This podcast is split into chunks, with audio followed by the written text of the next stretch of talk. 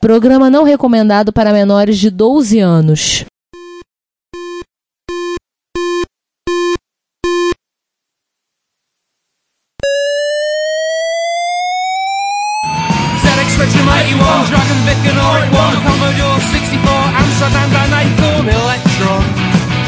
Dragon Vic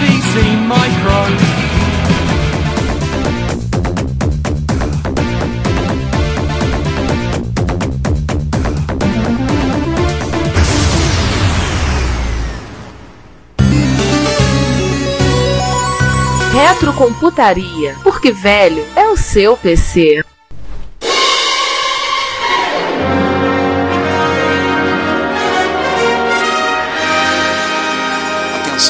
Episódio tem origem numa palestra que virou uma conversa liderada pelo João Cláudio Fidelis na Retro Rio 2021 de forma online. Este evento ocorreu no dia 4 de setembro de 2021 e o vídeo com esta palestra e outros conteúdos está disponível no nosso canal do YouTube. Esta então é a versão editada, arrumada, perfumada, joiada e toda a pávula dessa palestra. Este também é o último conteúdo que disponibilizaremos sobre o nome Retrocomputaria. Desejamos a todos os nossos amigos ouvintes um ótimo Natal, boas festas e um 2022 muito melhor melhor do que 2021 foi, e nos vemos então em fevereiro, na fundação de Retrópolis, a cidade dos clássicos. Até lá! Bom dia, boa tarde, boa noite, bem-vindos a mais um episódio. Opa, não é um episódio do Reto Computaria, não. Nós estamos falando aqui, vamos fazer a nossa fudebagem agora. Temos sete pessoas nos assistindo. Gente, prazerzaço ver vocês aqui na continuação da nossa Retro Rio 2021. Nós tivemos um bate-papo bem divertido hoje de manhã, bem legal foi bem produtivo. A gente está até pensando em fazer isso de novo. Bom dia, boa tarde, boa, Alan, boa tarde, boa noite, Alan, e a todos os outros que estão nos ouvindo aí, sejam bem-vindos. Hoje a ideia é vai fazer um bate-papo sobre. Muito bom vocês todos aí. Então, nosso assunto hoje, a gente vai fazer na prática. O João estava conversando, a gente ia falar sobre todos aí. Então, eu estava fazendo bate-papo, a gente vai fazendo essa conversa. O João tinha proposto a gente fazer, um, fazer uma palestra. Vamos fazer uma conversa fosse um episódio? É boa, vamos fazer. Então, estão aqui com as cinco mentes em baixa resolução que vocês conhecem, que cometem um reto computaria. Então, gente decidiu e dessa vez vai ser quem vai conduzir essa fala que tá passando aí embaixo. Dessa vez tá passando aí embaixo. Acertou, otário. A legenda aí embaixo passando, vocês podem ver. Vai ser o, o João falando sobre a Fujitsu. E a gente espera acabar essa conversa em no mínimo 3 ou 4 horas. Três horas depois. Ah, não, desculpa, tem que ser uma hora, tá? Vamos tentar. Ricardo, antes de, de começar, a gente vai ter que fazer aquilo que tá no contrato que a gente falou quando entrou no YouTube, que é pedir o like, pedir para se se você não tá inscrito, pedir para se inscrever no canal. E se você gostou, você compartilha com um amiguinho que gosta de retrocomputação, com um amiguinho que gosta né, de palestras bacanas. Essa coisa toda que a gente tem que fazer. Ou com aquele seu inimigo, vai que ele gosta também, nossa. Pode ser é, também, né? Não... Seu inimigo. É que a gente não tá acostumado a fazer isso, pedir like, é verdade. A gente não tá acostumado a pedir like. Gente, aliás, é uma coisa boa. Passamos de um, mi um milhão. Errou! Passamos de mil inscritos no canal do Retro Computaria. Tá vendo? Agora a gente vai poder fazer transmissão ao vivo pelo celular na próxima Retro Rio. Olha, correndo dos cachorros. Também. Vamos poder. Vou botar aqui. O Jorge Tavares vai dar o gerador automático de pauta. Isso também. Quatro horas não, Alan. A gente não pretende fazer quatro horas de fala, não, cara. Vai ser muito cansativo a todo mundo. Nem a gente se aguenta tanto tempo falando quatro horas de pauta. A gente já aguentou seis horas de pauta. Sete, oito. Mas tem que ter o punk, senão a gente não, não consegue. Amigo punk. É. Gente, é o que o Punk diz, né? Todo episódio que a gente chama ele dura seis horas de gravação. É. Eu já falei para ele, se prepara psicologicamente pro ano que vem vai ser isso também, tá? A gente vai chamar você de novo. Aí ele já tô me preparando. Todo ano tem um episódio do. Um dia foi episódio de Messias, hoje em dia é episódio do Punk. Então, gente, passar a palavra pro João, ele que vai conduzir hoje a conversa. João, abre o microfone. Não Opa. esqueça Acontece, de ligar. Sim. Você é, conduz. coloca o João em tela cheia, então, eu acho. Até pra facilitar quem tá vendo a gente. Tô tentando o... ver como é, que eu, como é que eu coloco uma pessoa em tela cheia. Aqui, acho que é aqui. Tira ele do modo Agora ele não é mais um. Não somos mais um Power Ranger. Isso. Vou aproveitar pra fazer uma coisinha. Vou desligar rapidamente minha, minha câmera. E neste Inter o Ricardo vai ao banheiro. Ninguém precisa ficar sabendo que o Ricardo vai ao banheiro, tá, gente?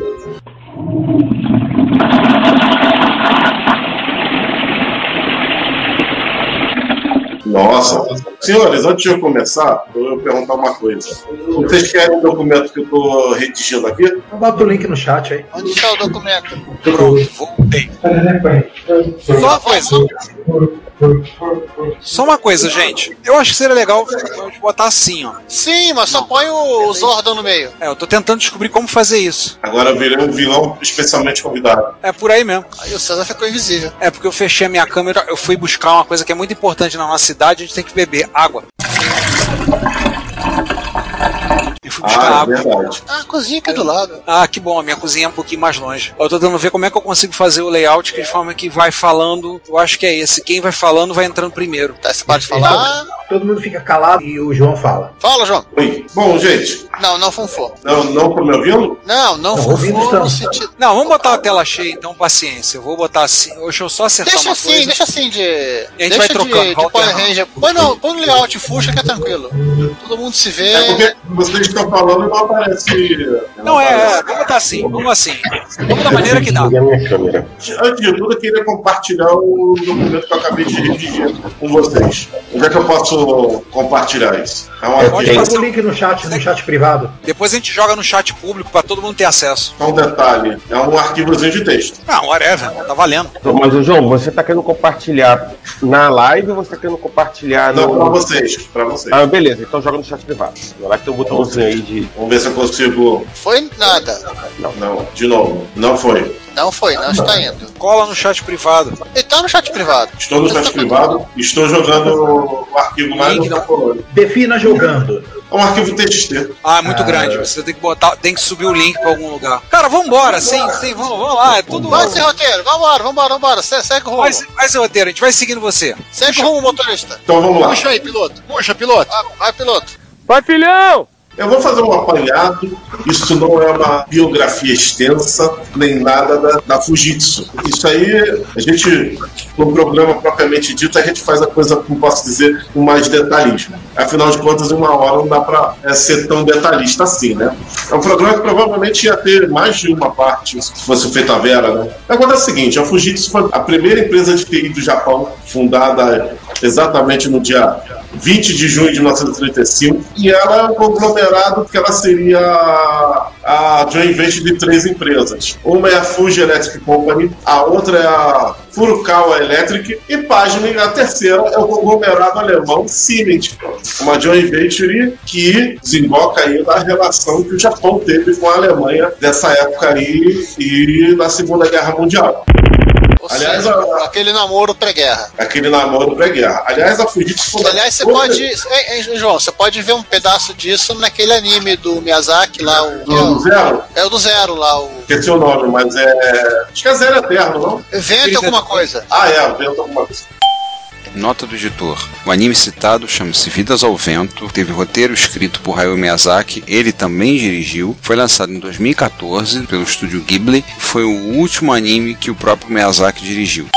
Enfim, exatamente. E foi das poucas empresas que pós-guerra salvou de ter sido desmembrada, partida pelos aliados. Eles acharam que a Fujitsu era uma empresa que não tinha nenhum perigo. A Fujitsu foi a primeira empresa a lançar um computador, computador que eu digo mainframe, no Japão, em 1967, o Facom 100. Não é Falcon, é Facom. Gente, Deve Deve ser fazer uma- um sentido, né? Deve ser um anagrama para Fujitsu, auto Não deve ser um computador muito forte, mas tudo bem. Ele não deve ser muito forte. É por isso que o sindicato tá essa matança aí, classe desunida. Ah, sim. Em 1967. E ela faz esses supercomputadores até o dia de hoje. Hoje em dia, ela lançou o Tomitaki, que em 2020 ganhou o prêmio de ranking mundial de maior velocidade em cálculo. E é claro, a parte que interessa a gente são computadores de consumo também, que é essa parte que a gente vai entrar agora. A Fujitsu está presente em mais de 100 países, um deles é o Brasil, que ela apareceu no Brasil, fundou a Fujitsu no Brasil em 1972, em sede de São Paulo, mas tem escritórios também no Rio de Janeiro e Brasília. Eu achava que a Fujitsu era mais antiga de Brasil. Tinha mais Pois é, tempo. Eu também pensei. E vamos lá. primeira coisa que ela lançou no mercado foi os L-Kit 8 e L-Kit 16. Acredito eu que eu não achei quase nenhuma informação sobre isso. A única coisa que eu soube é que eles foram lançados em 1977 e que eles são kits de montar. Provavelmente o 8 deve ser micro de 8 bits e o kit 16, 16 bits. Mas posso estar enganado porque eu não achei informação nenhuma sobre isso. Ou seja, assim como Panasonic, assim como outras empresas, ela começou fazendo kits para robistas. Eu vou até chutar que o L-Kit permitia você montar uma máquina com 6809 em vez de 80, que era o normal. Porque a Fujitsu é uma das poucas empresas japonesas que foi ao contramão da tendência de usar os 80. A outra foi a Itachi pré-MSX. Você falou da Itachi, me lembro do Itachi. Itachi,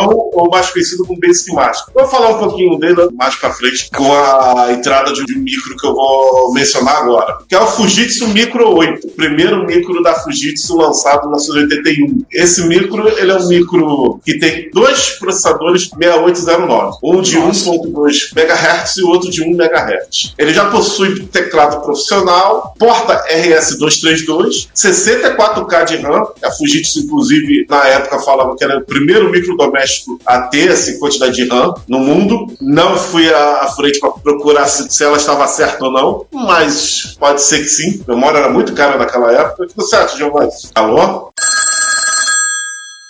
Giovanni, era pra Ei, você. o microfone Agora. tava desligado. Ai, que burro, dá zero pra ele.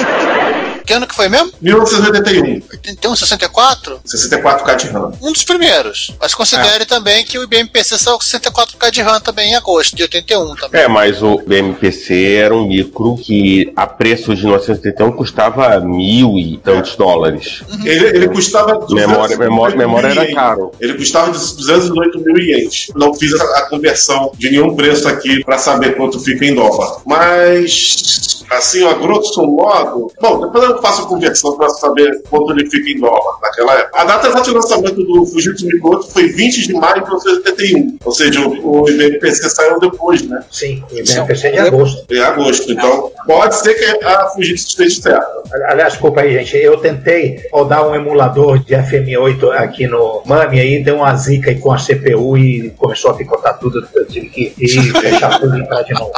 Vai Eu tô testar em conseguindo produção, tela. nisso. É, Pois é. está em- Essa RAM do FMX8, no- nos moldes do MSX0, de 32 é reservada para o Basic. Olha aí. A ROM dele são 32 KB para o F-Basic. Guarde o nome do F-Basic, porque todas as máquinas da Fujitsu vão ter o F-Basic ou em ROM, ou pelo menos vindo um disquetezinho com o, o F-Basic embutido para você. O Taos, Todas as né? máquinas da Fujitsu clássicas têm o F-Basic. Taos também, né? Tá um- Taos, inclusive, Taos vem em CD. Peraí, eu tenho uma máquina que não tem o F-Basic, eu toda vez aparecer aqui, ó. Opa, e não é o Oasis, não. Esse aqui não é tem um F-Basic, não. Ah, tá. Tem uma máquina. Esse é o tem uma rebelde máquina, da família. João! tem uma máquina realmente com Pepe Base. João, Eu tava eu não sobre essa máquina aqui ontem. A gente vai falar sobre ela. Uma tá perguntinha, uma, é- uma máquina da Fujitsu que não tem o F-Base. Você tá certo. Uma- Na pergunta, eu não lembrava da cara do FM8. Lembra aquele É, o FM8 Pela- pelas um cores, né? Até essa mania japonesa de usar marrom nos computadores. lembra um pouco o NEC 8001, também lançado em em 81, por acaso. Era moda Só que ele era mais feio, na minha opinião, do que o NEC, né? Que eu achava mais bonitinho. Primeiro que o teclado dele tem muita tecla. E aí eu vou falar outra coisa que a Fujitsu tem de mania. Teclado com muitas teclas. Muitas mesmo. Eles ganhavam por tecla extra colocada. Sim, era, era o bônus do projeto. É. Outra coisa bizarra que esse micro tinha, além de ser marrom e ter muitas teclas, era o fato dele usar o bubble cassete. Tem em cima dele uma porta plástico acrílico, com meio marrom também, pra combinar, e você encaixava o bubble cassete ali. Ah, isso é um portinho? Achei que fosse um buraco. Eu também pensei que era buraco de expansão, porque a expansão do FM7 é por cima, que é aquela tampa que sai, mas no FM8 não. FM8, inclusive, tu tem que desmontar ele pra tu botar a expansão. Aliás, para terminar as especificações do FM8, ele tem 640 por 200 com 8 cores. Ah, eu esqueci de falar da ROM. A ROM é 32 para o F-Basic, 2 para o Bootstrap, 2 KB, 8 KB para o monitor em Assembler e Ah, 2 tem KB para a ROM Character. Que legal, tem um monitor assembler. Como eu falei, ele também tem uma RS232 de fábrica. Você pode colocar nele, além de cassete normal, drives de 5 e 4 e 8 polegadas e placas com CPM, uns 80 para você rodar o CPM normal, placas com 80 e 88 para rodar o CPM 86. Aliás, uma outra coisa que a Fujitsu nesse micro estabeleceu e vai ter também em outros micros, rodar vários sistemas operacionais. Além do FBasic, ele podia rodar o S9, o Flex, CPM, vários sistemas. Alguns aí, o Juan tá O S9, aquele ou S9? Aquele o S9, exatamente. O S9. Sim. Pô, que Toda legal. máquina que com 6809, aliás, não sei se vocês já viram isso no. Se vocês já escutaram a primeira parte do nosso episódio sobre Coco 3, tudo quanto é máquina com 6809 rodava o S9. Isso pré-Coco até. Pois É, Ricardo, vou aproveitar, deixa eu consigo jogar aqui na tela. Tá permitindo Né, compartilhar a tela, né? em alta resolução do, do FM8 que o pessoal. Exatamente o que eu tô tentando fazer, só que ele entra no modo de compartilhar e tá cagando na minha Isso. cabeça. Ai! Ricardo, Tá, eu, Ah, tá. eu, eu compartilhei esse, esse cara aí. Isso. Esse cara aí. Ah, Ah, tá. É, é que eu tenho que autorizar. Aí ele tá complicando mais, Rogerinho. É, Ah, tá. Foto- essa foto preta e branca com ele, cortezinho com o monitor em cima, e uma impressora que parece muito a Graphics MTA. Sim, sim, sim. Cara, eu tô vendo. Cara, quanta tecla. É. Quanta tecla você falou? Te ganhamos por tecla, hein? É, Ricardo, eu vou te compartilhar e recompartilhar uma outra foto que eu achei naquele museu japonês, o PSJ, que é- até que tem as melhores fotos do Sim, FM8. sim. Eu, eu vou recompartilhar do FM8 por dentro. Ótimo. Inclusive tem ele Ô, desmontado César, e marrom. César, Plantação de 74 LS. Ah lá, Esse- aquela César. tampa que eu mencionei, aberta, e os bubble cassettes ali encaixados. Ô César, Cara, olha o link que eu nunca- acabei de postar, tem uma foto só da placa. Eu nunca usei um bubble cassete. Alguém já usou Alguém nunca da mesa? É de comer? Dodói. A memória Bubble é igual a marca da- de arcade do Grinders, é, né? Eu acredito que sim, mas mais lenta. Até porque Ah, onde é. eu tô, eu tô vendo fotos aqui não tem nada. Engraçado que eles não chamam de bubble cartridge, eles chamam de bubble cassete. É pra não pagar pra Aqui tem uma foto, deixa eu, eu Aliás, aqui. aliás Então, de cara, posso dizer que a grande diferença do FM7 pro pro FM8 é que eles arrancaram esse bubble cassete. Esse Devia aqui? muito defeito. Ah, outro detalhe. Ele tem um defeito na fonte que faz ele ficar o fogo do inferno aí dentro.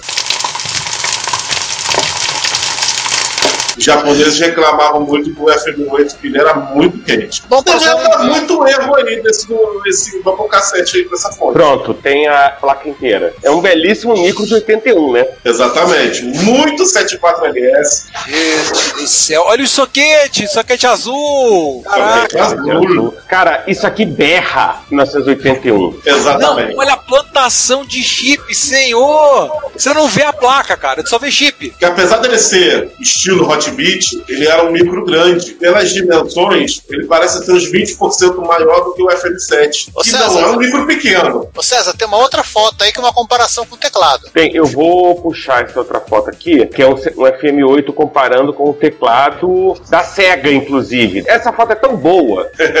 Porque é um teclado eu- grande. Ah, não consegue, só se for de SC3000, né? É, provavelmente. É, eu vou- Eu tô com uma página que o Giovanni passou com fotos do FM8 aqui. Não, não, é essa, é essa do É que eu, tô de Essa lá. página? Essa aí. Gente do céu. Gente, Ah, esse teclado aí PC. é, esse te- É, é um teclado. é do, é do TeraDrive, né? Acho que deve ser TeraDrive, né? É, TeraDrive é PC com o É.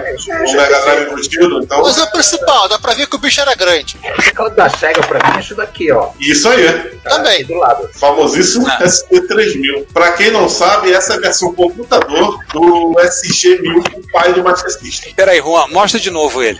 Mostra que tela feia. Tela feia? Olha a denúncia aqui, ó. Um SC3000 em toda a sua glória. Afasta Sim. um pouquinho a, a câmera para o pessoal poder ver. Isso! Aê! A criança. Não tá uma qualidade lá muito boa, né? Minha câmera é muito chinfrim. Mas, Ah, dá pra gente ver perfeitamente bem. Dá pra. Dá pra gente ver bem. Quer que ligue? Não, é muito off-top. Não, porque isso aqui não é um bate-papo sobre SEGA. Sobre... É, é, isso aqui não é um episódio sobre SEGA. Nossa, senão eu vou obrigado a ligar o Def Metal lá. Ó, É, o, gente, Jorge gente, vamos Esse é voltar o pro Fujitsu. Mas vamos lá, vamos voltar Fujitsu. o Jorge no chat falou que não é que ele é grande, que ele impõe respeito. Ah, a marca de respeito sim. Pra terminar, ele pesa 6 quilos. E eu reclamando do meu Model M, meu teclado pesa 2 quilos. Todas as máquinas da Fujitsu parecem ser, ser bem pesadinhas. Cimento que eles botavam na composição do gabinete. Eita porra. Exatamente. E uma, uma outra coisa também, ele permite uma placa para você colocar o AY3 80910, o PSG, que vai ser uma outra grande diferença que ele tem com o FM7. Que é o que eu vou falar dele agora. O FM7 foi lançado peraí, ano João, João, João, João, antes de falar do 7, quem mostra esse link aí? Nós falamos tanto dos Bubble Cassette, mas não mostramos a cara do Bubble Cassette. Ah, ótimo. Rapaz, alguém faz essa imagem aí pra. Nossa, cara, parece coisa de ficção científica. Você abre ali, você tem acesso aos produtos da, da nave do Ultraman ali. Estão vendo agora, olha lá. É, chegou! Tem uma foto no link que o Giovanni botou. Aliás, eu vou botar esses links também no chat aberto para todo mundo poder ver. Gente, olha isso, gente. Não parece coisa de ficção científica? Parece que o astronauta vai lá tirar e ele vai dizer. Isso parece aqueles tocadores de cassete dos anos 70 que só o Tecmo ainda tem no mundo. Parece aquilo que, o, que o Dave Bauman tem que tirar pra desabilitar, Desabilitar o Hall e fazer a porta. I'm sorry, Dave. I'm afraid I can't do that. Os Não, tem uma- da época perderam uma, uma grande oportunidade de ter mostrado esse mico em episódios, tá vendo? Tem uma foto no link que eu botei agora no chat público, com várias fotos do FM8. Tem uma foto do cara abriu uma imagem, o cara botou um celular dentro dessa bandeja. Ele botou um celular com a imagem do FM8, tá aí dentro. Caramba. Não, menos de comentário. Mas O Alan tá dizendo que parece uma bomba. Case de uma bomba armada, alguém precisa desarmar. Filmes do James Bond. Eu falei, é, parece mesmo. E eu lembro que o é Doug disse,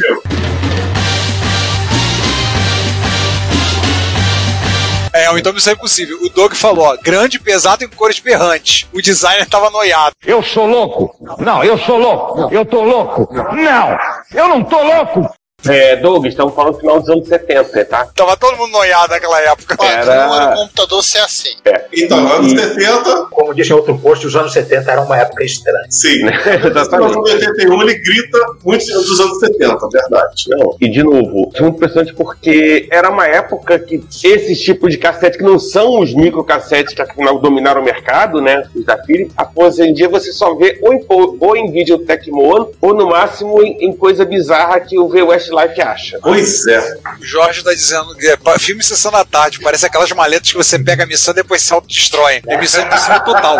Total, total. Total. Agora eu queria só dizer um negócio pra você. O Retrocomputaria está disponível em vários serviços de áudio. Podemos listar entre eles o YouTube, o Apple Podcasts, o Spotify, o Deezer, o TuneIn, o Stitcher, a Last FM e vários outros. Não deixe de nos ouvir, comentar e convidar outros a conhecer o nosso trabalho. Muito obrigado. Mas vamos lá. O próximo da linhagem é o FM7, que é o micro uma eletrônica de consumo que foi fabricado para ser mais barato. O FM7 foi lançado em 8 de novembro de 1982. E a Fujitsu não sabia contar, né? que nem a Microsoft. Pois é, e descontinuado no dia 4 de abril de 84. Mas não, tem uma razãozinha porque o FM, é FM7, apesar de ser o sucessor, tem coisas dele que, foram capadas. As duas grandes diferenças pro FM8 é que a unidade de Bobo Cassete foi completamente excluída. Eu acho uma puta falta de sacanagem. Não tem mais brincadeira de James Bond aí que desarma bomba mais. Ainda bem, né? A segunda coisa que eles tiraram foi a porta RS-232. Manha! Ah, é chato. E a terceira coisa que eles tiraram foi o marrom. Foi o marrom. Agora o, o FM7 O marrom, é você falou da cor marrom, não o É. marrom. A primeira coisa que você falou, eu pensei, foi o marrom. Eu falei, qual o rom que ele tirou da máquina? marrom, não marrom. A cor marrom. Eles tiraram o Alcione da máquina. O FM8 vinha com Alcione Não deixa o samba e o FM7 Meu Deus, Juan. Meu Deus. O FM7 foi vendido por 126 mil ienes, ou seja, quase a metade do preço. Deixa eu ter umzinho. Vamos às diferenças. Agora, as diferenças feature, ou seja, diferenças a mais. Ah, outra coisa também que eles tiraram, eles tiraram a porta analógica. Tinha uma porta analógica que também retiraram do, do FM8 para o FM7. Vamos às coisas que tem a mais. O processador dele foi de 1.2 MHz para 2 MHz. Que era o rápido. Que o 6809 conseguia. Sim. E, a- e o sub-CPU que também era o 6809, também foi ocupado 2 MHz. Uma coisa que eu não expliquei lá no 6809, que eu vou explicar aqui, que tanto faz, os dois fazem a mesma coisa, é que o segundo CPU desse micro é para você gerar gráficos. Ele é o processador de vídeo, ou seja, em vez deles usarem um 9918 da vida, um 6845 da vida, não, o nosso tipo de processador de vídeo vai ser outro processador igual ao processador principal. Pra quê? Mas, chefe, tem um balde de 6809 aqui no estoque. Vamos usar. E foi funciona muito bem pro sinal, que o, na o, verdade, que o vídeo assim- do o vídeo dessa máquina é de ótima qualidade. Na verdade, assim, o padrão era usar o mesmo processador para as duas coisas, né? Como é o caso do X91, Galáxia lá da, da Yugoslávia e outras máquinas. Era em tese padrão, ah, vamos usar. O processador tá aqui mesmo, né? Mas assim, leve, faziam, né? Não, mas. faziam mas- óbvio, né? Não, mas- acho que é É, complicado. mas uma coisa é você dar uma de 81 e, tipo, jogar tudo na mão do processador principal e ele que se vire. Outra coisa é você pegar um segundo processador completamente diferente, quer dizer, o mesmo, assim, você pegar o mesmo processador e colocar ele pra tratar algo que ele não tem mais ideia de como ele vai fazer, que é tratar vídeo. Mas É, mas basicamente, assim, é terceirização, né? Você tira o processador que já tá fazendo sinal de vídeo, que literalmente ele tem que parar o que tem que fazer, mandar sinal de, de vídeo pro circuito de geração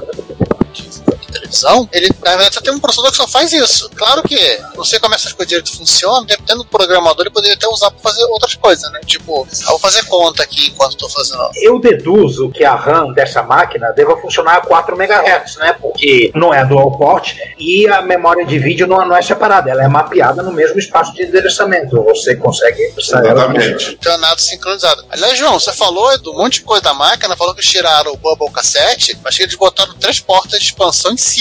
É, isso, é exatamente isso que eu falar agora. O Juan, só pra te corrigir, ele tem VRAM sim, 48 KB de VRAM. Na verdade, são 48 KB do outro 6809, que ele só, só ele É, sozinho. veja, na realidade é uma DRAM. Isso, isso mesmo, 48 KB. Ou seja, a Fujitsu não economizou memória. A Fujitsu não é a Cássio. A ROM continua a mesma. É, Japão não é disso. O, o japonês, na hora de criar computador de 8 bits nessa época, não economizava. Eles não eram que nem Commodore, que nem. Menos a Tandy. A Cássio economizava assim. Não, é uma era- coisa que eu tô vendo. Até o Doug comentou: os preços dos microcomputadores no Japão eram sempre absurdos. Porque eu peguei os 126 mil ienes e converti, dá 5.960 reais e 13 centavos hoje, na conversão de hoje, do iene pro real. Hoje, Hoje, 5 mil, quase 6 mil reais. desconsiderando a inflação. É, eu acho que os primeiros amigos que começaram a ficar realmente baratos é padrão MSX. Calma que a gente vai comentar um pouco sobre isso. Vamos lá. É, o FMX tá ali, doido pra aparecer. Eu xingar ele em público. Ele será próximo, inclusive. A gente está indo por cronologia. Então, vamos lá. Mesma configuração de ROM do FM8 e FM7. 32 para o Basic, 8 para o Micro, 2 para o Starter e 2 para o ROM Character. Só tem uma diferença. E agora o Basic é a versão 3.0. Já é uma versão com mais comandos, mais poderosa ainda. Muitos dos comandos que você vê aí no do FM7, você vê máquinas como o Coco, por exemplo. O que será? Vamos lá. Uma coisa que o Giovanni comentou, que acabei cortando ele. Mas, por favor, bota uma foto do FM7 aí. A tampa de cima foi substituído pelo Bubble Cassette. Ela tira e você pode acessar os slots. Maneira prática e eficiente. Inclusive os famosos cartões de, de CPM, Drive e tudo mais, tudo compatível. Um cartão, ele não precisa mais. O cartão de PSG não precisa, porque agora ele vem com o PSG embutido. Ele não é mais um computador mudo. Mas o alto-falante, que eu também esqueci de falar que o FM8 tinha, ainda continua na FM7. Mas é gerando já só o PSG. Exatamente o AY380910, exatamente igual ao da MSX. Uma coisa que ele tem que interfere em jogo, que é uma coisinha meio chata, que o Apple também tem, é que o, o software é incapaz de detectar o levantamento de uma tecla. Então você, na hora de jogar. É. você- Aliás, uma outra coisa quando também- eu levei- Eu fui descobrir isso quando levei um FM7 para Retro Rio, para segunda Retro Rio em 2013. Sim, e o FM7 ele ainda não tinha porta-controle digital, coisa que só viria a ter. Ah, apareceu um jogo dos joguinhos dele. Os jogos a gente vai falar mais lá pra frente, tá? A gente vai falar um pouco dos jogos do. Não sei, o, o Giovanni tinha mandado isso no chat, aí eu quis colocar pro pessoal ver. Mario! Mario. O Heavy Man. Mario. Programado Sim, para Mario. forte e que saiu tanto para o FM7 quanto para o Sharp X1 e pro, pro PC 8801. MSX ficou fora dessa. É, tenta entender, não. Vamos lá. Bom, depois, quando ele foi descontinuado em abril de 1984, foi por uma boa razão. É que em maio de 1984 saiu o FM 1007. Qual era a diferença? Esse aí era a sua revisão de placa. Já não tinha mais diferença nenhuma. Ah, parece que tem alguma coisinha na ROM que eles mexeram, deu uma incompatibilidadezinha, a Fujitsu fez recalque e voltou atrás. No final das contas ficou quase a diferença. No final das contas ficou quase a diferença de um Coco 1 para um Coco 2. Saiu o New e voltou a ser old, né? Aham. E o preço do New é 99 mil ienes. Baixou mais ainda. Eu acho que essa máquina foi feita já com corte de custo porque o padrão MSX saiu. Então, vou botar ele mais barato para ela ficar mais competitiva. Só que nesse meio tempo saiu o bichinho que você tem, né? É, Que eu nesse tenho. meio tempo saiu, saiu um outro computador que teve uma configuração bem bizarra também, que também brigou com o FM7, junto com o PC88, que é o PC 6001. NEC PC 6001, né? É, ele saiu aquele no do- foi para 1983. Era aquele do primeiro de abril, não era? O primeiro de abril é o que eu tenho, o MK2. Ah, O tá. que saiu em 83 foi o que o Juan tem. o Ah, primeiro tá. modelo com teclado chiclete. Entendi. João, você falou lá do o cassete que foi pro espaço, diz que você citar que o áudio cassete apareceu. De legal um cassete. Ah, sim. Mas o anterior também já, já permitia você conectar um cassete normal. É, eu tô vendo as portas aqui, é bem interessante. Ele tem o Color CRT e o Green CRT. O último detalhe é o seguinte: o FM7 já tinha PSG, mas isso não impediu dele ter placa de som também. Aí tu vai falar, pra quê? Pro YM2203, que é o- uma placa de, de FM, ela foi lançada por uma terceira, foi lançada lá depois de 84, lá para 84, 85. Essa placa era 2 em 1, porque ela também permitia que você conectasse duas entradas de joystick digital padrão MSX. E o japonês chama de Atari MSX. E o 77? Vamos lá. O 77, eu vou falar daqui a pouco. Por ordem cronológica, eu tenho que falar de um micro que ele tá no meio entre o FM7 e o FM New 7, que é o FMX. Bota aí, Ricardo, agora sim. Ê, Deixa eu botar aqui. O pior MSX que eu tenho. Ê, Desculpa, eu vou botar solo pra todo mundo poder olhar. Pra mim, o pior de todos os MSX que eu tenho. Por que ele é o Tudo pior? bem, vamos lá. Vamos lá um pouco dele aí então, Ricardo. Manda ver aí. Do que eu sei, ele tem duas entradas, ele tem um slot aqui. Ó, ele é amarelo de fábrica. É, ele vem amarelo de fábrica, ele é raro, se bem que eu encontrei ele. Ele tem uns detalhes curiosos de design, por exemplo, as portas de joystick são embaixo, tá legal. Ele tem um slot, tem essa outra abertura, essa tampa aqui, lateral, que é pra você botar um módulo de expansão, aquele módulo, o João vai, vai explicar isso melhor daqui a pouco. Boa. Ah, mas você essa perdeu é, acho que talvez é a, é a melhor coisa desse micro é esse modo. É pra você Tá, o perder. problema é você achar um módulo desse, né? É Yamaha Feelings, né?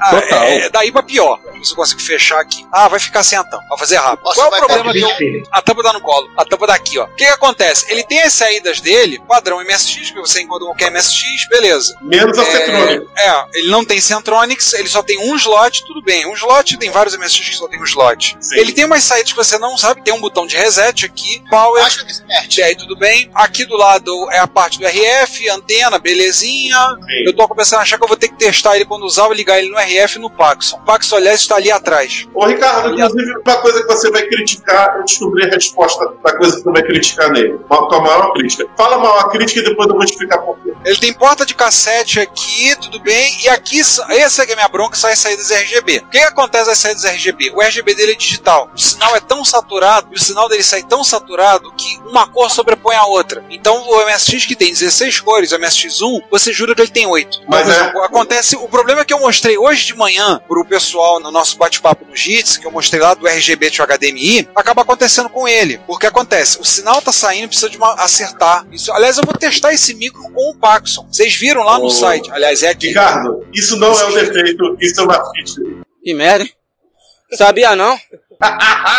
eu vou explicar agora. A Pois é, ele tem- ele duas- é FM não, o som digital, Ele tem, né? é, ele tem duas séries RGB e eu puxei, senão é horrível, de, é muito puxado a cor. Esse RG, eu vou testar ele com RF no A Paxson. RF vai sair normal. Não, pois é, eu vou, eu vou ter que usar ele com RF, eu vou ter que usar ele com o Paxson, porque o Paxson, vocês viram, eu fiz um post algum tempo atrás no Reto Computaria, que eu chamei Aventuras em RF com o Paxson, usando o RF do Paxson para poder ligar outros micros, para testar isso, né? Então, Vai ser irônico, ligar o MSX no MSX. Sim, porque o Paxson aceita. Esse aqui é um, mi- é um micro japonês. Então botei a CT, liguei o cabo, liguei. um- Eu não lembro qual foi o micro que eu liguei. Ah, eu liguei um Toshiba vermelhinho, um HX10 dele funcionou, a imagem ficou boazinha. Não ficou um espetáculo, mas ficou boa, dá pra usar perfeitamente. É, Esse cara eu é não uma liguei na IF. televisão, né? Basicamente ele é uma Ele é uma, televisão ele é uma televisão. japonesa. Ele é uma televisão. Só que ele tem um botão a mais no Paxson que você aperta PC, aí buta o MSX. É isso. Ele é uma televisão. Então, assim, esse pra mim, todo respeito, esse micro não saiu caro na época que eu comprei, tem uma história engraçadinha. Eu tava viajando com a minha esposa e de repente chegou a mensagem de um amigo, na época a gente tinha um grupo, pessoal que trocava muita coisa pra comprar, falou: Ricardo, apareceu um FMX. Quer comprar? Aí eu, pô, deu o lance pra você. Aí o FMX achou caro pra caramba. Eu falei, pô, que droga, perdi.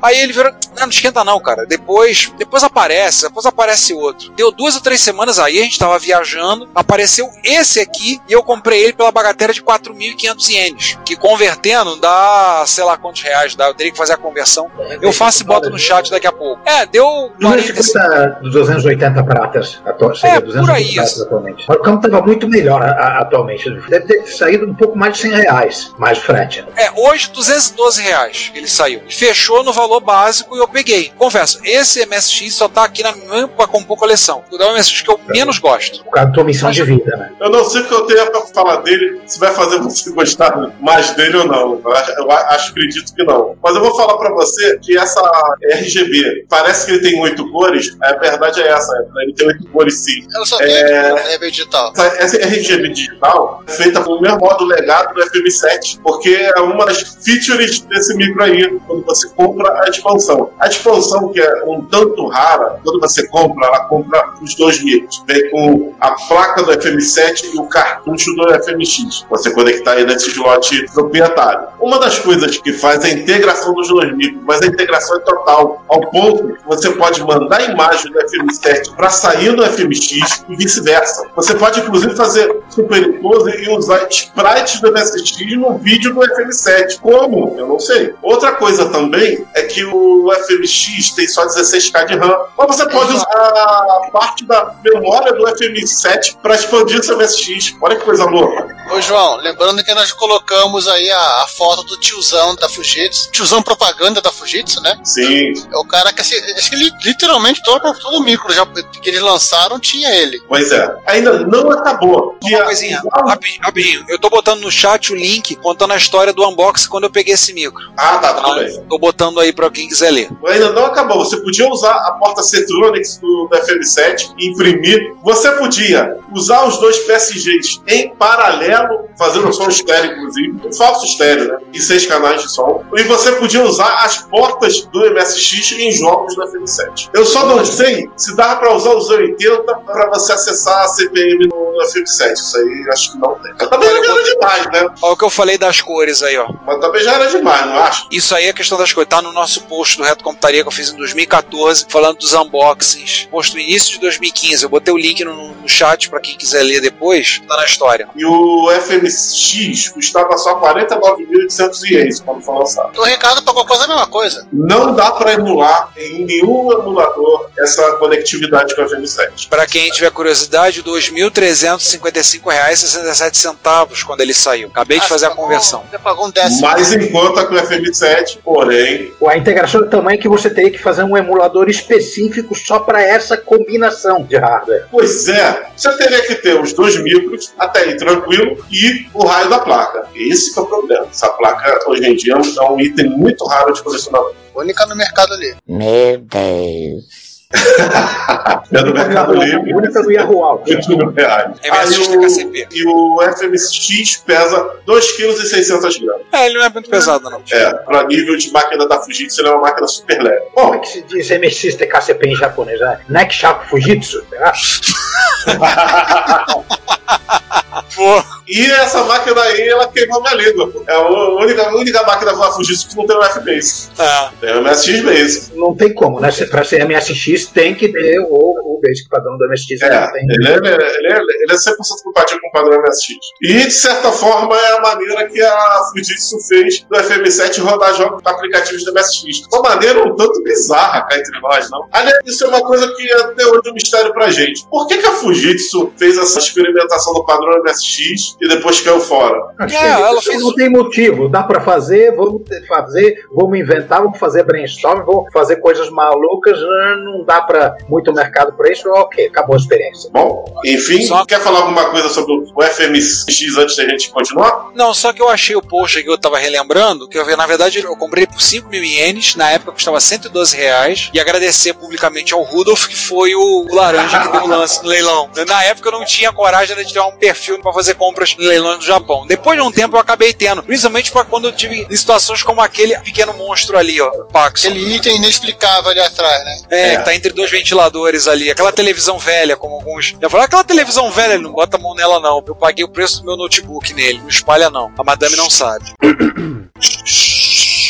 Não, agora hoje em dia ela já sabe. Gente, há pouco tempo ela virou pra mim e foi ver um negócio e falou assim: Amor, na boa, que, como é que tá? Tô encantado, aqui é um sonho, um negócio, um cabele, cabeleireiro. Você falou assim: Você pode comprar quantos assistir? Pode comprar, não tem problema não, não me esquento não. Vê lá, hein, Claudio, você vai torrar dinheiro assim? É, dinheiro é dela, ela vai torrar. Não, não, não esquenta a cabeça não, não sei, tá bom, né? Então tá. É, bom, então vamos voltar um pouquinho no tempo, porque para falar do FMX a gente acabou adiantando um ano aí na, na cronologia, ou dois se a gente contar com o New FM7. Vamos voltar para 82. Em 82 foi lançado outra máquina da família dos micros 6809, o FM11. O FM11 ele é uma versão profissional do FM8, não do 7, do 8. O 7 vai ter seu micro profissional também, um pouco mais além. O FM11 ele fez o que o pessoal já estava fazendo há muito tempo. Você lembra que eu falei que o, o FM8 tinha várias placas para você colocar um segundo processador na máquina? Pois é, a Fujitsu gostou da ideia e resolveu fazer. Por que não a gente lançar uma máquina que já vem além de drives embutidos, teclado separado, uma aparência muito sem graça, parece aqueles PC XT e AT da Compaq, né? Aparece meio sem graça, mas calma que a Fujitsu vai melhorar muito em relação ao design dos gabinetes dos micros dela. Calma aí, ela tá aprendendo. A proposta é essa: fazer um micro profissional com dois processadores. Por quê? Para rodar o maior número de sistemas operacionais, como S9, CPM, ou seja, uma opção bem profissional. Então, o primeiro modelo foi o FM11EX, lançado em 1982, me carece aí um dia e um mês, não tem, e que a primeira coisa que a gente vê é que o FBasic vem junto, só que em disco, ou seja, não mais em ROM. O teclado dele é separado, como eu já disse, ele vem com 8088 e 6809. 8088 de 8 MHz, 6809 de 2 MHz. Mas ele não é PC compatível em hardware, ele só tem o 8088, né? É, ele não, ele não é PC compatível com hardware, não. Essa é outra máquina, Juan. Pra falar falar verdade. do 16? Pra falar a verdade, ele até roda uma versão escrita pra ela do MS-DOS. É, Isso é meio que um- uma coisa recorrente na época. Vários fabricantes achavam que conseguiriam emplacar uma máquina com 8088 sem ser compatível em hardware com o PC, mas que rodasse com MS-DOS alterado. Né? Toda Pois a é. Nágua. E nessa linha aí, eu acho que quem que estavam mais próximas disso, e até conseguiram, foi a NEC, primeiramente, porque parece a própria Fujitsu. Ela vai penar um pouquinho, mas vai conseguir chegar lá. Mas vamos lá. Para continuar a coisa, ela tem o segundo 6809, ou melhor, um 6909. O que, que é isso, 6909? 6909. É um typo. É, tá, É o quê? é erro de digitação. Ah, erro de digitação. Tá. Então é 6809 que botaram um vídeo e I.O. Typo Aham. é um erro de digitação gourmetizado. Ah, beleza. Tudo bem. A RAM dele vai de 64K para 128 agora nessa versão. E a VRAM vai para 192 KB. Escreve isso aí por causa que isso no futuro vai ser uma coisa mais padrão das máquinas Fujitsu de 8 bits. É, 8 bits. Aspas. A ROM dele é diminuta. É só 24K, já que não tem o Basic. Mas deve ter outras funções. Além do monitor e deve ter, por exemplo, coisas para controlar o disco, né? Tinha várias variantes. Tinha uma variante que tinha só o 6819, uma variante que tinha só o 8088. Pois é, vamos chegar lá, falar das variações dos modelos. Outra coisa legal é que além da paleta de 640 por 200, agora graças a VRAM a mais, ele tem 640 por 416 cores. Ou seja, ele melhorou no, no vídeo. Peraí, peraí. Isso E 80 por significa... 25 colunas, tá? No texto- Tá, peraí, João. Isso significa que o RGB ficou analógico, né? Sim. Pararam com aquela piranice de RGB digital. Provavelmente ele devia ter as duas portas, analógico e digital, para ter legado, porque o FM77 que a gente vai falar mais na frente tem isso. Então ele também deve ter as duas portas. É isso aí, monochrome video output, color video output, é isso mesmo. Keyboard tem uma saída exclusivo para Light Pen, cassete, RS232, 5 slots de expansão, provavelmente naquele esqueminha PC, você abre um gabinete para expandir, porque o gabinete é grande, e paralelo Cetronics. Vem com um ou dois drives de 3,5, 2DD 320 KB. Qual a sistema operacional Naquela época ainda existia a ilusão da caneta ótica. Pois é, naquela época a caneta ótica era o futuro. Sistemas operacionais que ele podia botar: o CPM 86, CPM 80, o OS9, o Flex, o MS-DOS escrito especialmente para ele. Tudo isso, em 1992, 82 ou 83, custava caro, 398 mil ienes. Por conta disso, a Fujitsu fez também versões mais baratas dele, como por exemplo o FM11AD, que tinha só um processador 6809 sem 8088. Um processador 6809 principal. O de vídeo continuava lá, claro. Tem outra versão que é o F11ST, não é Atari ST nem Turbo RST, é FM11ST. Vamos um dia fazer uma listinha de máquinas que tem ST no nome. né? Tem três aí, três ou quatro já com esse nome de ST. É, essa versão econômica não tinha flop e era a única versão do FM11 que veio com o Basic ROM, ou seja, voltava aquele esquema da ROM de 44 ou mais kbytes. Agora, você não gosta do 6809? O Luan vai ficar bravo contigo, mas é uma opção para você não ter o 6809 e ter o 8088. Obviamente que isso aí já capava a compatibilidade dele com o FM8. né? Aí que tá, ele não tinha, porque o, o processador de vídeo continuava sendo 6809. Então tinha 6809 sim. Ha, chupa. E aí, vai encarar? É, ou seja, o cara que quer dar uma dica ou outra acaba não tendo. Uma outra versão chamada FM11AD2 vinha com um pacote com OS 9 input. E o último modelo, que é o FM11AD2, lançado em 1985, vinha com 256k de ROM. De RAM, desculpa. Aliás, visualmente eles todos parecem um XTzão. Acabou. É, parece aquele XTzão da Compact, né? Falando de extensão, o Jorge Tavares deu o, o seguinte comentário: se rodar as planilhas do Lotus 1, 2, 3, está valendo. Bom, bom, Jorge, infelizmente o Lotus 1, 2, 3 é dos softwares MS2 que mais usa características do hardware. Então, sem chance de um negócio desse rodar Tanto que numa máquina ele, dessa. é, tanto que ele era o teste da própria Compact, né? Da, É, um- da- quando um- fizeram a engenharia reversa, ele era um dos testes. Ó, tem que rodar o Lotus 1, 2, 3. Se não rodar o Lotus 1, 2, 3, não passa. Não é O clone. Lotus era, era um benchmark, né? Era um litmus test, como eles chamam. Ele e o Flight Simulator da Microsoft. Olha aí. rodar ele. O Flight Simulator, eu acho que ele é benchmark até hoje em dia, né? Mas tudo bem. João, agora eu vou fazer uma pergunta. Nós vamos falar do FM16, ele saiu do Japão. Uma coisa que eu esqueci de falar é que o FM7 também saiu do Japão. A Seiko coxa. Sem coxa. o Seikosha, na Espanha, chegou a vender o FM7 em 1985. Provavelmente o FM New 7. Mas o nego vendeu de tudo no- Na Espanha. na Espanha, né? A gente falou. na Espanha, né? Até Spectrum, cara. Tinha vendido na Espanha, né? Spectrum, É. Amstrad, tudo, né? Tinha até MSX, mas pode. Tinha Ford M5. Eu acho que esse É. SC3000 também apareceu por lá. Basicamente, se tinha algo que dava boot, vendiam na Espanha. na, na Espanha. Só que, assim como várias máquinas que você nunca ouviu falar e que eram vendidas na Espanha, o FM7 naufragou em vendas. Para quem acha que o PSX patinou na Inglaterra, o FM7 patinou muito mais na Espanha. Assim, eu perguntei do FM16, né? Porque eu fui dar uma procurada aqui e vi esse cara. Ele foi vendido nos Estados Unidos e ele era Ah, é? tecnicamente um PC. É, isso que eu ia falar. O FM16 já é um ponto fora da curva aqui da Fujitsu. Roda o quadro aí, Simone. Se, a respeito desse episódio, você quiser enviar um comentário, uma crítica construtiva, um elogio, uma correção, afinal a gente erra também. Não pense duas vezes, faça. Você pode falar conosco através do Twitter, nosso usuário é o Reto Computaria, no YouTube, no nosso canal Reto Computaria, por e-mail, retrocomputaria.gmail.com ou comentando no post desse episódio no nosso site, www.retocomputaria.com.br. E é o que sempre dizemos, seu comentário é o nosso salário. Muito obrigado por sua audição. Acorda, Simone! Vamos falar dele agora porque ele também tá na nossa linha que ele foi lançado em 83. É porque ele tem um bonitinho, ele tem um cara chamado. E ele tem três modelos.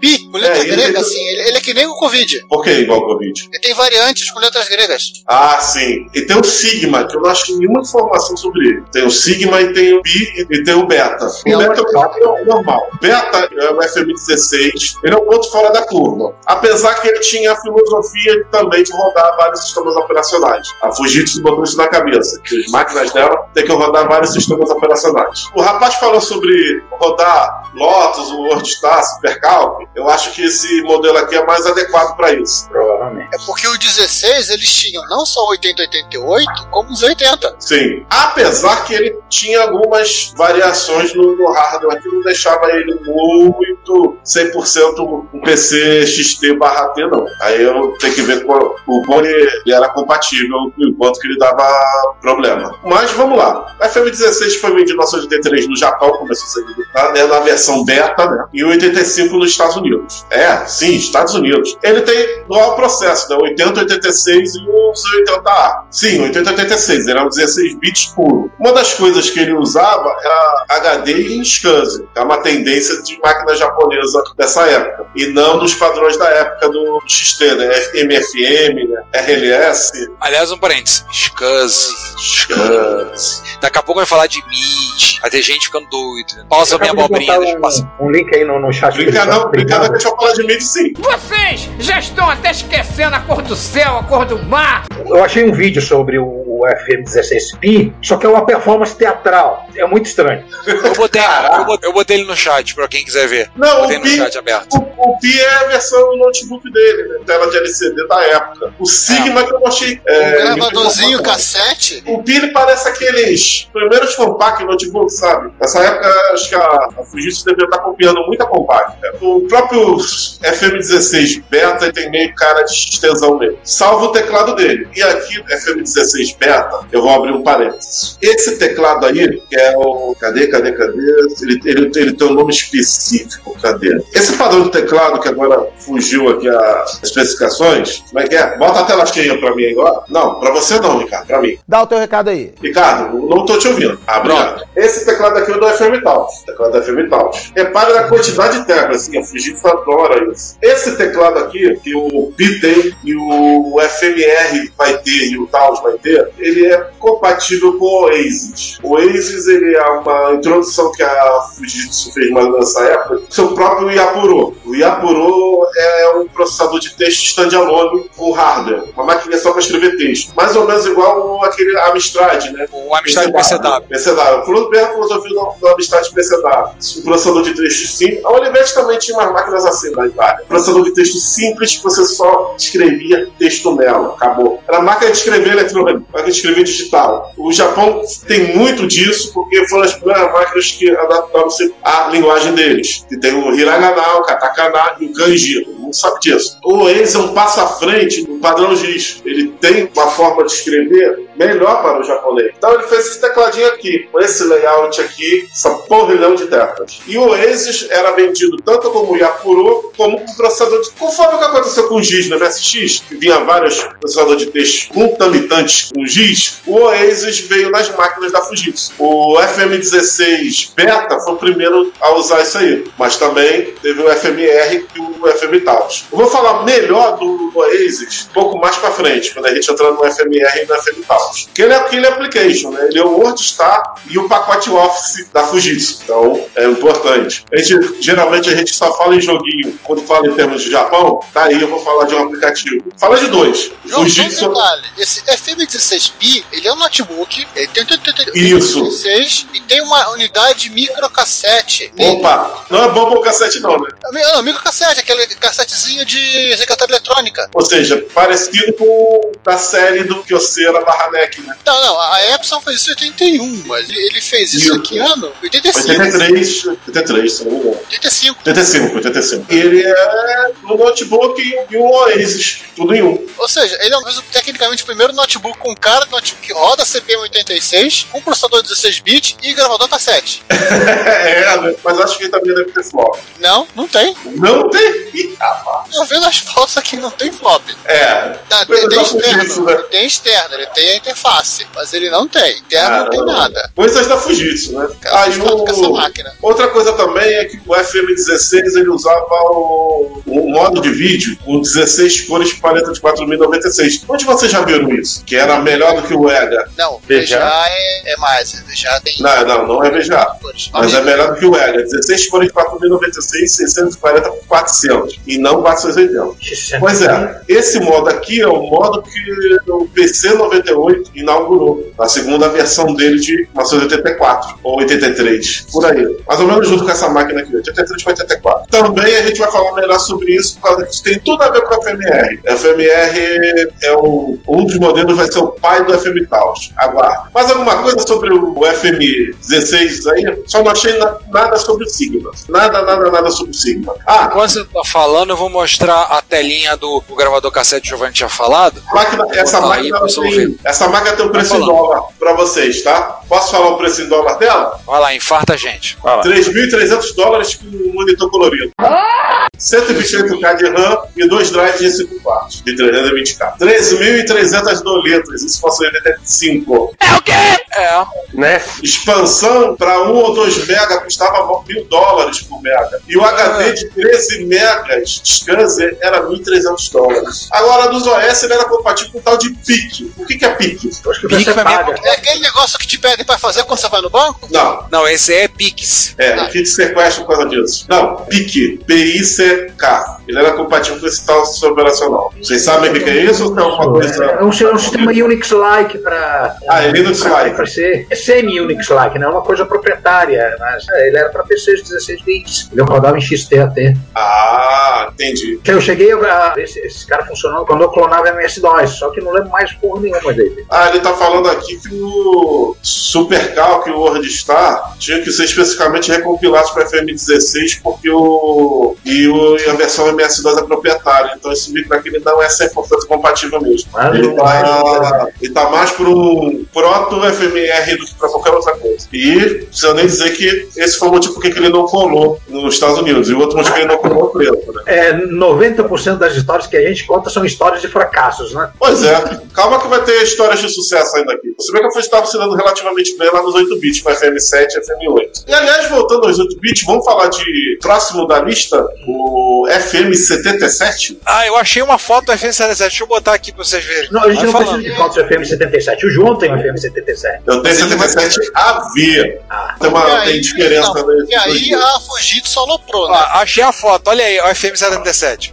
Ele não é AV, não, né? É, eu joguei no Google FM77 e foi excelente. Eu, hein? Essa imagem é do Zero Chan. Botaram FM77, a personagem do Zero Chan. Então botaram, eu falei, então tá bom, é FM77.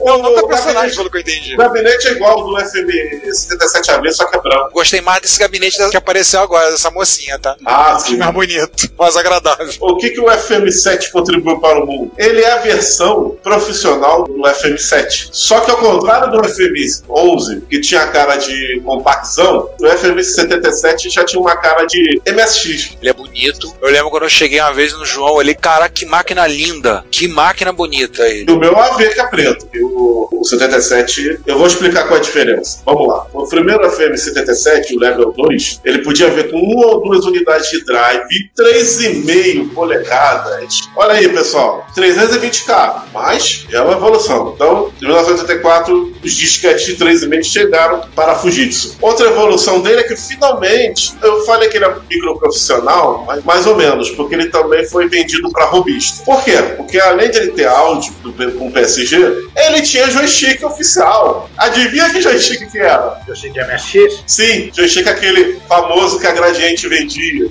Que diabo é isso? Ui, aquele, aquele, Aquele, Sim, não era só, não era só MSXero que sofria com aquele joystick. Ai, meu Deus, a Fujitsu. Ah, não, tá. A Fujitsu aproveitou. Ela tinha acesso ao padrão, ela pegou o design padrão do consórcio e fez o joystick e vendeu pro F77. E pronto, tá É. aí. E os usuários que lutem. E eles que lutem. Bom, como as portas são exatamente as padrão MSX, você podia botar qualquer joystick vendido no mercado. Então não tem muito problema. O FM77 tem as especificações muito parecidas com o do FM7. Acho que a maior diferença é a volta da RS232. O base é o mesmo também, é o 3.0. Eu não estou achando nenhuma referência a FM77 sem ser AV, em lugar nenhum. FM77 Level 2 e Level 4. Eu achei o level 2 e o level 4 Old Computers. É, é esse mesmo. Esses caras aí mesmo. Tem pequenas diferenças. Que o AV tem, você tem o AV, aí tem o AV1, o AV2, tem, então, vou, vou ler aqui, tá? O AV20, o AV40, AVX e o AVSX. Sim. Vamos chegar lá por causa que o, aí o buraco fica mais embaixo.